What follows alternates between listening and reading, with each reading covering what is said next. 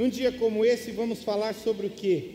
Não há outro assunto melhor do que o próprio Jesus. Eu quero conversar brevemente com você sobre coisas que nós já ouvimos tantas vezes, mas às vezes não atinamos, não afinamos a compreensão da vinda e da manifestação de Jesus. Eu quero meditar com você, nós não vamos fazer a leitura direta do texto, vamos ler à medida da, do, que vamos partilhando aqui, mas eu quero partilhar o texto de Lucas 2, de 1 a 20. Ali, o evangelista faz uma narrativa, as crianças vão ficar quietinhas também aqui na frente, né? ah, o pastor se incomoda. Para quem conhece, sabe. Uh, né, Teia? então, nós vamos lembrar de situações tão caras, tão especiais, quando que, que, nós ouvimos todos os anos, todos os anos nós recordamos a manifestação dos anjos, a manifestação dos pastores, a chegada até a manjedoura, o encontro com aquele que é a nossa esperança, a nossa expectativa, toda a nossa vida. Mas sabe, todas estas coisas, elas parecem que se renovam. Eu estava meditando e estudando e preparando para conversar com você, e eu fui renovado em algum entendimento a respeito desse texto. Eu queria partilhar com você então algo sobre isso, destacar algumas lições que o Natal tem a nos ensinar. E a primeira delas está entre os versículos 1 a 7. Olha o que diz o texto: Naqueles dias foi publicado um decreto de César Augusto convocando toda a população do império para recensear-se. Este, o primeiro recenseamento, foi feito quando Quirino era governador da Síria. Todos iam alistar-se, cada um à sua própria cidade. José também saiu da Galiléia, da cidade de Nazaré, e foi para a Judéia, até a cidade de Davi, chamada Belém, por ser ele da casa e família de Davi, a fim de alistar-se com Maria, sua esposa, que estava grávida. E aconteceu que, estando eles ali, chegou o tempo de ela ter a criança, então Maria deu à luz o seu filho primogênito, enfaixou o menino e o deitou numa manjedoura, porque não havia lugar para eles na hospedaria. Esse texto mostra algo incrível que muitas vezes eu e você perdemos de vista. Aliás, esses dias eu falava sobre uma heresia que tem tomado conta da igreja nos nossos dias, que é o teísmo aberto, e ele atua justamente contra essa ideia contra esse conceito, contra esta doutrina. E essa doutrina é que Deus está no controle. Você pode repetir comigo? Deus está no controle. Nós cantamos aqui, Ele está assentado sobre o trono. Ele tem o controle. A, ideia, a figura que o texto usa de Deus sentado no trono, não é a ideia de simplesmente alguém que está cansado se assentou, alguém que quer passar algum tempo ali é, pensando na vida ou coisa semelhante. Não, a imagem, a figura de Deus assentado no trono é o Deus que tem o controle de todas as coisas. A lei era de César Augusto, mas o decreto era de Deus há muitos anos atrás, há séculos atrás, lá em Miqueias, no capítulo 5, 2, a pastora Nana estava falando das profecias, essa era uma delas. E você, Belém Efrata, que é pequena demais para figurar como grupo de milhares de Judá, de você me sairá aquele que há de reinar em Israel, e cujas origens são desde os tempos antigos, desde os dias da eternidade. Esta profecia de Miqueias contém coisas incríveis que nós não percebemos muitas vezes. Jesus, pela lógica, deveria nascer em Nazaré era o lugar, a terra de Maria e de José. Mas José era filho em descendência de Davi. E o César Augusto faz um decreto de recenseamento onde as pessoas deveriam sair das cidades onde estavam e voltar à sua cidade de origem para fazer o seu cadastro. E olha que coincidência. Nazaré Por que, que José e Maria teriam que ir para Belém? Porque José era descendente de Davi. E que coincidência, ela estava grávida no caminho, ela vai até Belém para o recenseamento. E é ali que nasce o Salvador. César Augusto não tinha nem ideia do que ele estava fazendo, ele não imaginava o que estava acontecendo. Sabe o que acontece? Deus está no controle. E conforme a profecia dizia que ele, ele se manifestaria em Belém da Judéia, então é ali que Jesus vai nascer. E é interessante a, a declaração de Miqueias, porque ele diz: aquele que é cujas origens são desde os tempos antigos, desde a eternidade. Ora, mas ele não vai nascer em Belém da Judéia? Como assim? Aí eu e você podemos nos recordar, nós estamos falando sim de um homem completamente homem, mas um homem completamente Deus. E nós não estamos falando simplesmente de um profeta prezado por Deus. Nós estamos falando do próprio Filho de Deus. A palavra de Deus em Salmos diz que ele veio do Pai, ele nasceu do Pai. Ele foi gerado pelo Pai na eternidade. Então ele é eterno também, como o Pai é eterno. Não há tempos para ele, ele vai se manifestar por minha causa e por sua causa e por causa do controle que Deus tem sobre a história, a soberania que Deus tem sobre a história. Ele vai se manifestar em Belém para que nós possamos ser salvos. Deus desejava reatar o relacionamento conosco. Como fazer isso? Através do seu único filho Jesus. Então ele é o Senhor soberano não foi uma coincidência, foi um trabalho artesanal de Deus. Um trabalho de tecelão. A pastora Nana está falando muito sobre isso, vocês vão ouvir alguma coisa sobre isso. Tecelão. Ele vai tecer a história conforme a sua vontade, conforme o seu querer. Ele está no controle. Se ele está no controle, eu quero lembrar você de uma coisa ele não está no controle apenas de César Augusto e do Império Romano. Ele está no controle da empresa que você trabalha, ele está no controle da sua família, ele está no controle da sua casa, ele está no controle dos seus filhos, ele está no controle de toda a natureza, ele é o Senhor de todas as coisas. Nada foge ao seu controle. Ele é soberano sobre todas as coisas. Então a primeira coisa que nós podemos lembrar é que Deus está no controle. A segunda coisa é que achar lugar para Jesus sempre envolve conflito e desafio. Olha o que diz os versículos de 6 a 7, envolve decisão. E aconteceu que estando eles ali, chegou o tempo de ela ter a criança, então Maria deu à luz o seu filho primogênito enfaixou o menino e o deitou numa manjedoura, porque não havia lugar para eles na hospedaria. É interessante que isso é profético também. Mas isso torna uma situação que vai ecoar na nossa vida hoje. Não havia lugar para o menino nascer. Eu sempre fico pensando nisso, ele poderia ter nascido num palácio, não faria a menor diferença para nós. Mas sabe, isso tem tantas implicações para a minha vida e para a sua vida. Eu creio que o problema de ter um lugar para ele sempre acontece, sempre depende de uma decisão. O lugar aonde ele vai estar.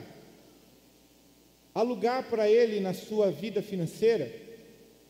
Há lugar para ele na sua agenda? Há lugar para ele na sua vida familiar, no seu lazer, há lugar para ele na sua vida profissional. É sobre isso que estamos falando também, queridos. Há lugar.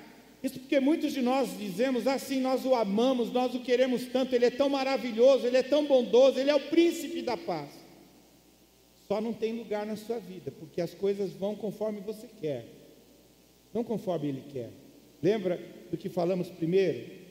E isso precisa continuar aqui. Ele está no controle, portanto ele tem, ele não tem algum lugar na minha vida. Se sobrar algum espaço para mim, amém, glória a Deus. Mas ele é o Senhor de tudo. Ele é aquele que governa a minha vida.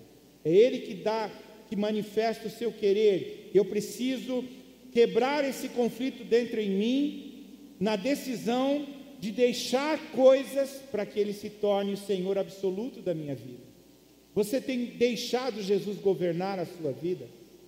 Ou o seu lazer, a sua vida financeira, as suas vontades, os seus prazeres, a sua família, o seu emprego, o seu salário, toma lugar de Jesus na sua vida. Estou falando de algo radical, sim. É bem radical. Nós estamos falando de uma religião que você troca para lá e para cá. Nós estamos falando de uma pessoa a quem vamos seguir. E a proposta dele é: deixe tudo, tome a sua cruz e siga-me. Não mudou, não. A proposta continua sendo a mesma.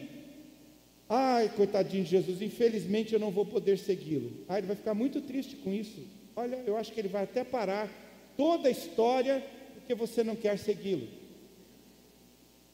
Eu estou sendo irônico para você entender muito bem: Deus é Ele, não somos nós. Ele derramou favor que eu e você não merecíamos. Nós não merecíamos a sua salvação, mas Ele resolveu nos dar, por iniciativa própria, mesmo sendo inimigos dele. Então, é necessário, é imprescindível que haja lugar na sua vida. Você já enfrentou esse conflito? Já tomou uma decisão na sua vida? Ele se tornou o Senhor da sua vida? Ou ele é o homem pregado numa cruz, ele é o homem da religião, ele é um homem muito bom, um profeta? O que ele é para você? Jesus é o Senhor dos senhores, o Rei dos reis, o leão da tribo de Judá, o Cordeiro de Deus que tira o pecado do mundo. Portanto, precisamos encontrar necessariamente abrir espaço para a vida dele em nós. Uma outra coisa que eu vejo aqui entre os versículos de 8 a 14, havia naquela mesma região pastores que viviam nos campos e guardavam os seus rebanhos durante as vigílias da noite. E um anjo do Senhor desceu aonde eles estavam, e a glória do Senhor brilhou ao redor deles e ficaram tomados de grande temor. O anjo, porém, lhes disse: Não tenham medo Estou aqui para lhes trazer boa nova de grande alegria que será para todo o povo. É que hoje na cidade de Davi lhes nasceu o Salvador, que é Cristo Senhor. E isso servirá a vocês de sinal. Vocês encontrarão uma criança envolta em faixas e deitada em manjedoura. De repente apareceu com o anjo uma multidão do exército celestial.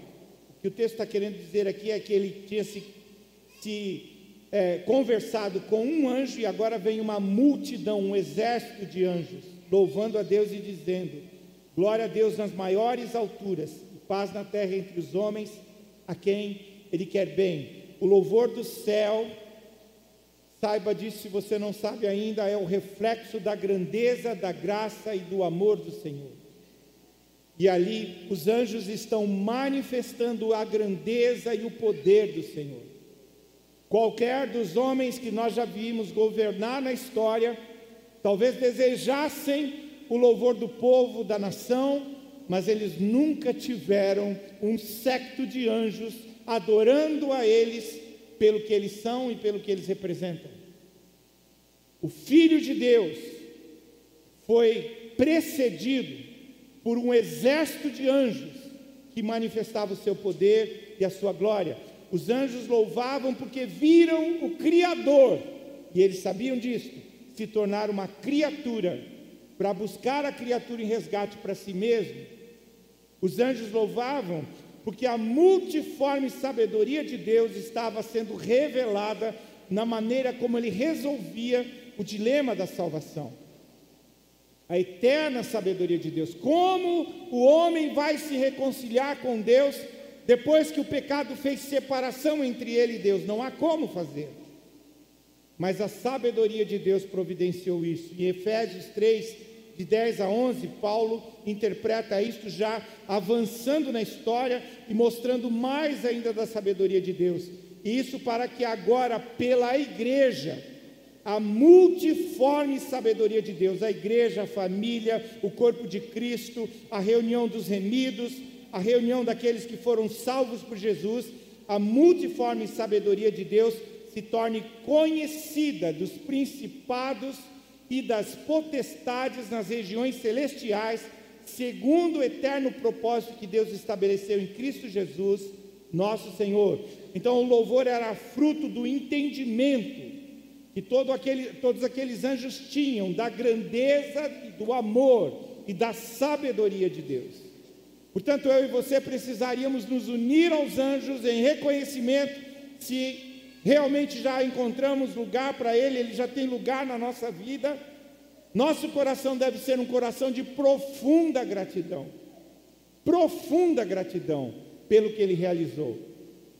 Eu falava esses dias aqui, alguns de nós têm a ideia, ah, porque dia 25 de dezembro é o dia de Natal.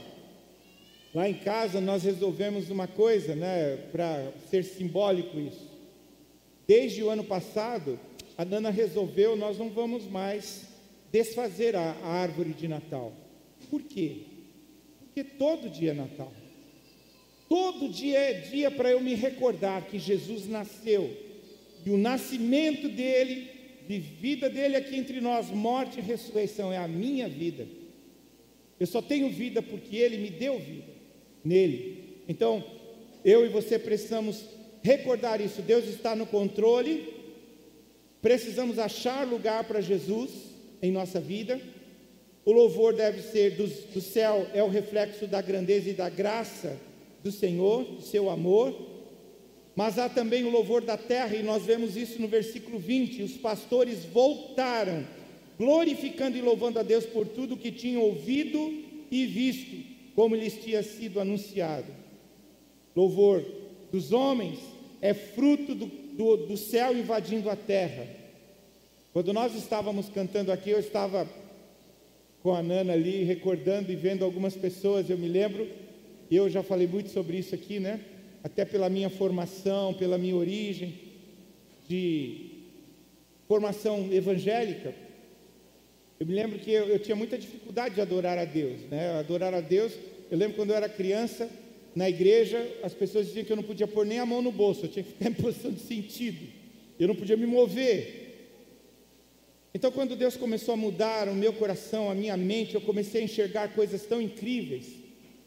Eu pude perceber que eu era como uma criança mesmo diante dele, e adorá-lo deveria ser a minha expressão mais, mais sincera, como de uma criança, mais pronta para o Senhor o céu invadiu meu coração, me levou para esse lugar. Eu estava olhando algumas pessoas e vendo, meu Deus, o céu invadiu o coração de algumas pessoas. E como eu estava em sentido de continência diante de Deus, e agora começo a adorá-lo como uma criança. O, o, a nossa adoração é fruto do céu invadindo a nossa vida. É fruto do conhecimento da própria glória do Senhor. Quando nós o conhecemos, é incontido adorá-lo é fruto do temor do Senhor nos nossos corações. Então, não é porque o pastor quer, não é porque a pessoa faz, não é porque aquele dança melhor do que eu, porque bate palma melhor do que eu, porque canta, isso pouco importa. Se você me acha desafinado, eu quero, eu quero cantar para os ouvidos de Deus. Ele, ele refina a minha voz e ele faz segundo o coração dele. Ele adora receber a minha adoração. Olha que coisa interessante. E até você que tem aquela vozinha desafinada, ouça o que eu vou dizer para você nessa noite. Não se preocupe com teu irmão. Fala, olha, estou cantando para o meu rei. O meu rei, ele, ele modifica a minha voz e vem lá para o trono dele uma voz incrível para o coração dele.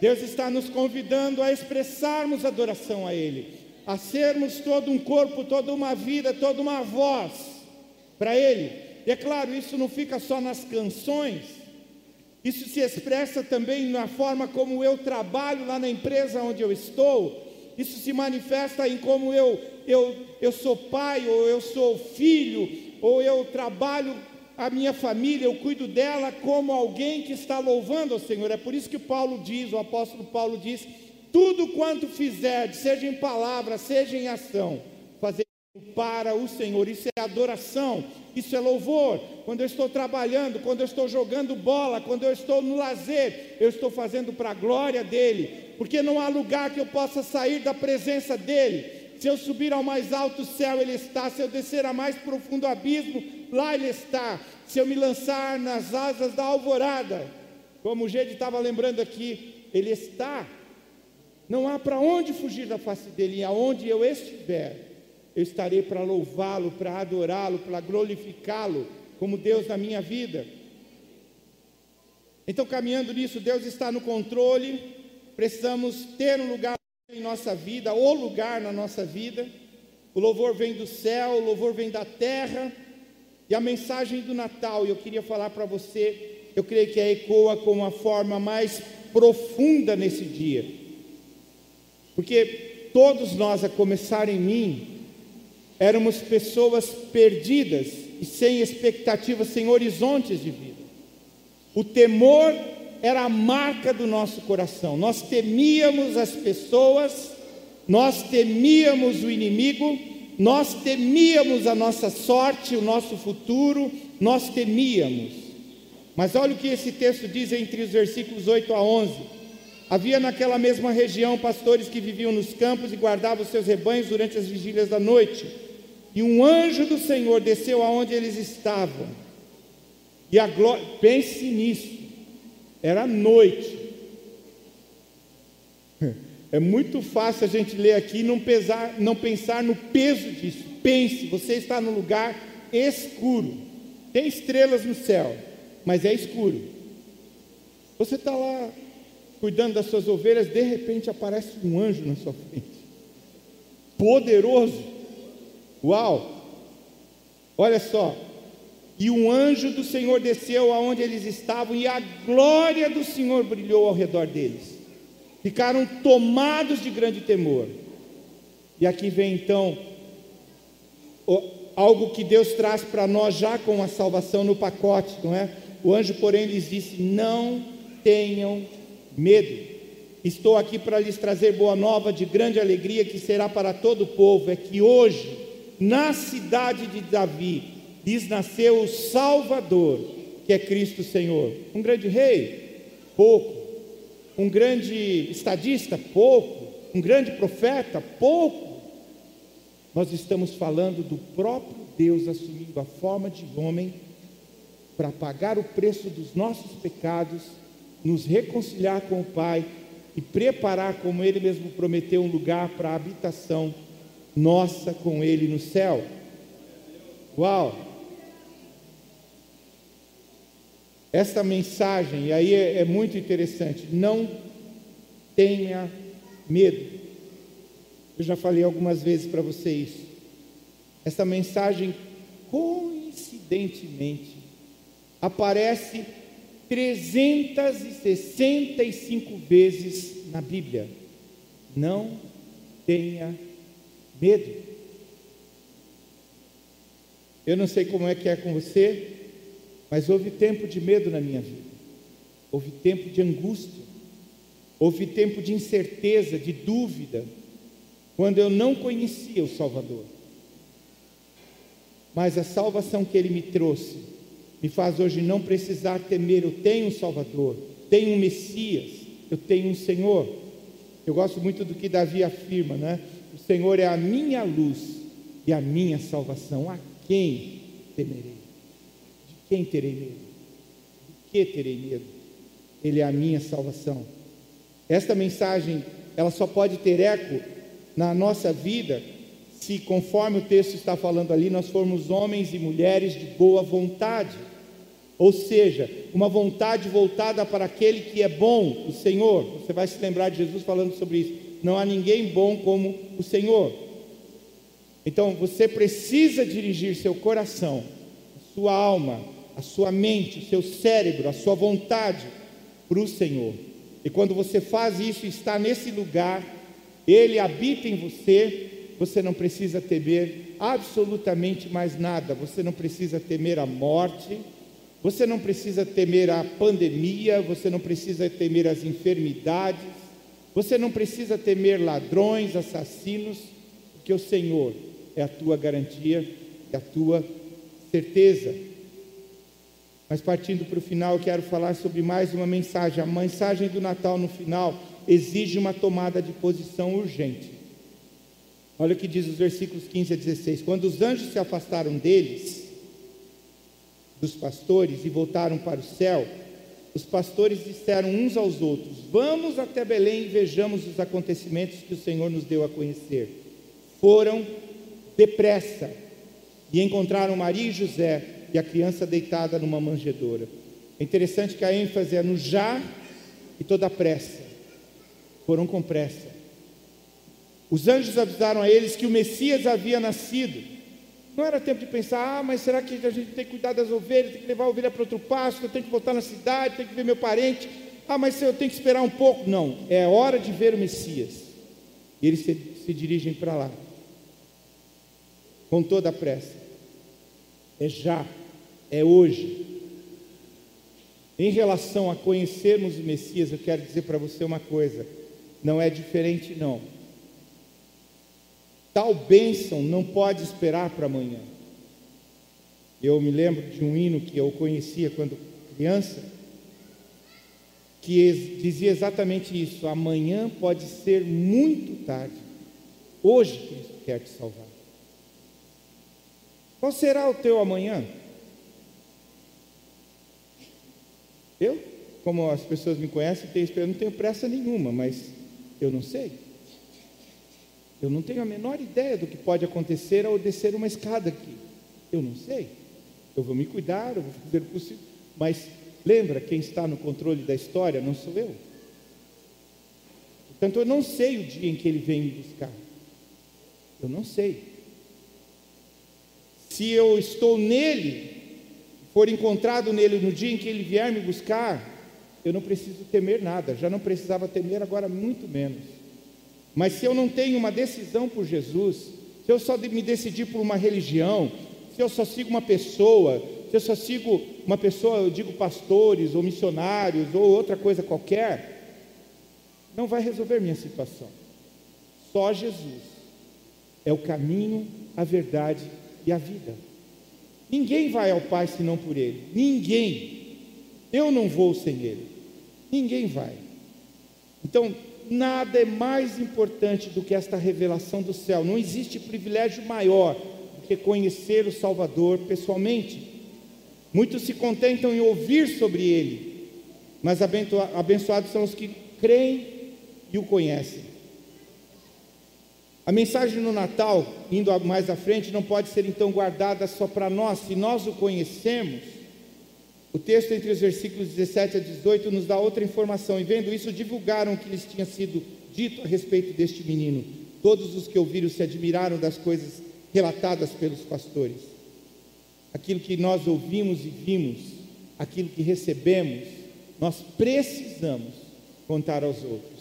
Porque a mesma situação de temor que pode haver no coração de alguém que não encontrou lugar para Jesus em sua vida e segue uma religião, é o mesmo temor que há com aquelas pessoas que são teus amigos, teus vizinhos, teus parentes, que ainda não ouviram do Salvador, que ainda não ouviram de Jesus. Então é preciso que nós proclamemos, e por fim, eu quero concluir com isso. Esta mensagem preciosa é um tesouro que precisa ser guardado no cofre do nosso coração. Eu aprendi isso desde cedo guardado aqui, eu quero lembrar a você como eu aprendi lá quando eu era pequeno. Quando eu pensava em, e ouvia isso, eu lembro especialmente do Salmo 119, escondi a tua palavra no meu coração para não pecar contra ti. Esconder aqui não é tornar isso algo que eu não posso achar, está tão escondido, é um tesouro que eu coloquei debaixo da terra, eu já não sei nem onde está. Não, guardar aqui é preservar, é manter, é lembrar-se sempre disso, é refletir sobre isso, é pensar sobre isso, meditar. Quando eu penso nisso, eu me lembro desse momento de adoração que tivemos aqui. Não sei como é que é para você, mas algumas, alguns momentos nas canções eu ficava constrangido com o amor de Jesus por mim, quando eu me lembrava do que ele fez por mim.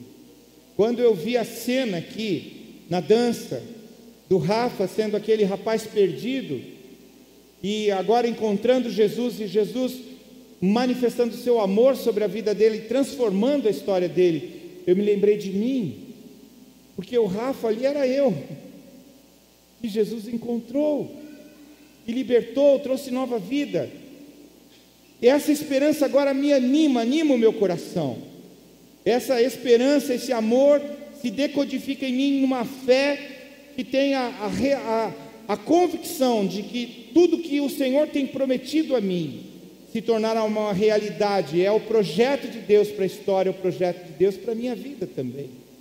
Tudo que Ele prometeu, Ele vai cumprir. Ou seja, a salvação nos conduz ao céu.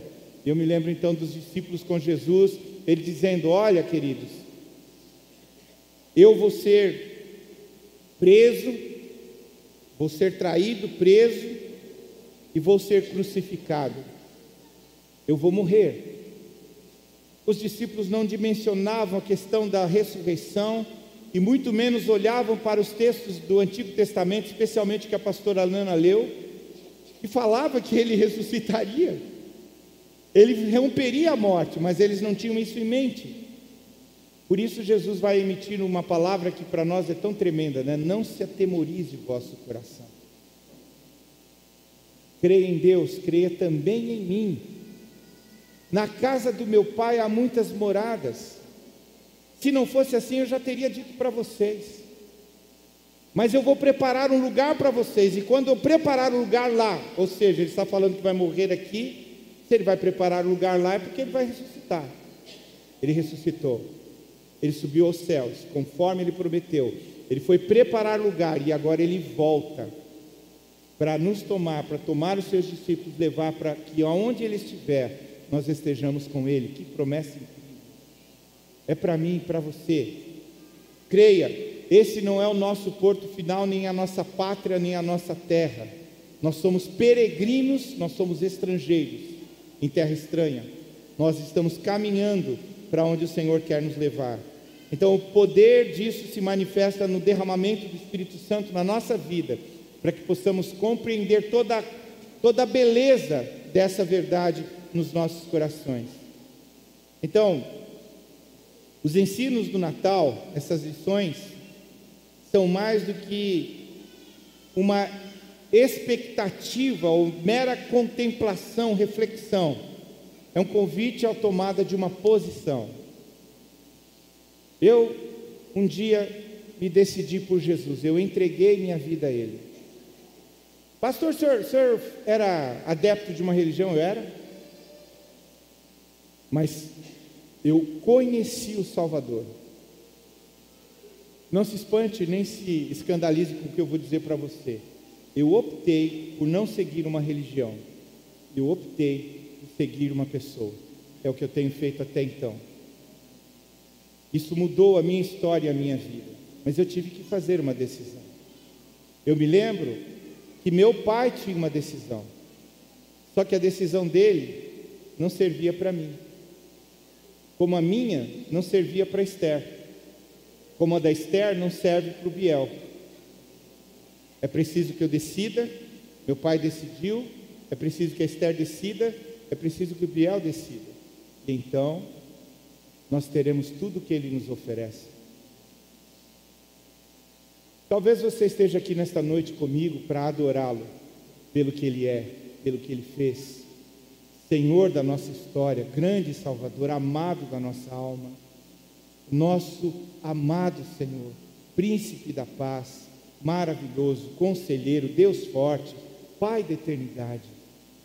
Mas talvez hajam pessoas entre nós que não haviam entendido ainda a profundidade desta decisão. Talvez você fique pensando, mas que coisa é isso? Agora eu vou ter que decidir isso aqui e tal. Veja, comigo e com muitas pessoas foi exatamente assim. Nós tomamos uma decisão um dia diante de muitas pessoas assim, porque eu não sabia.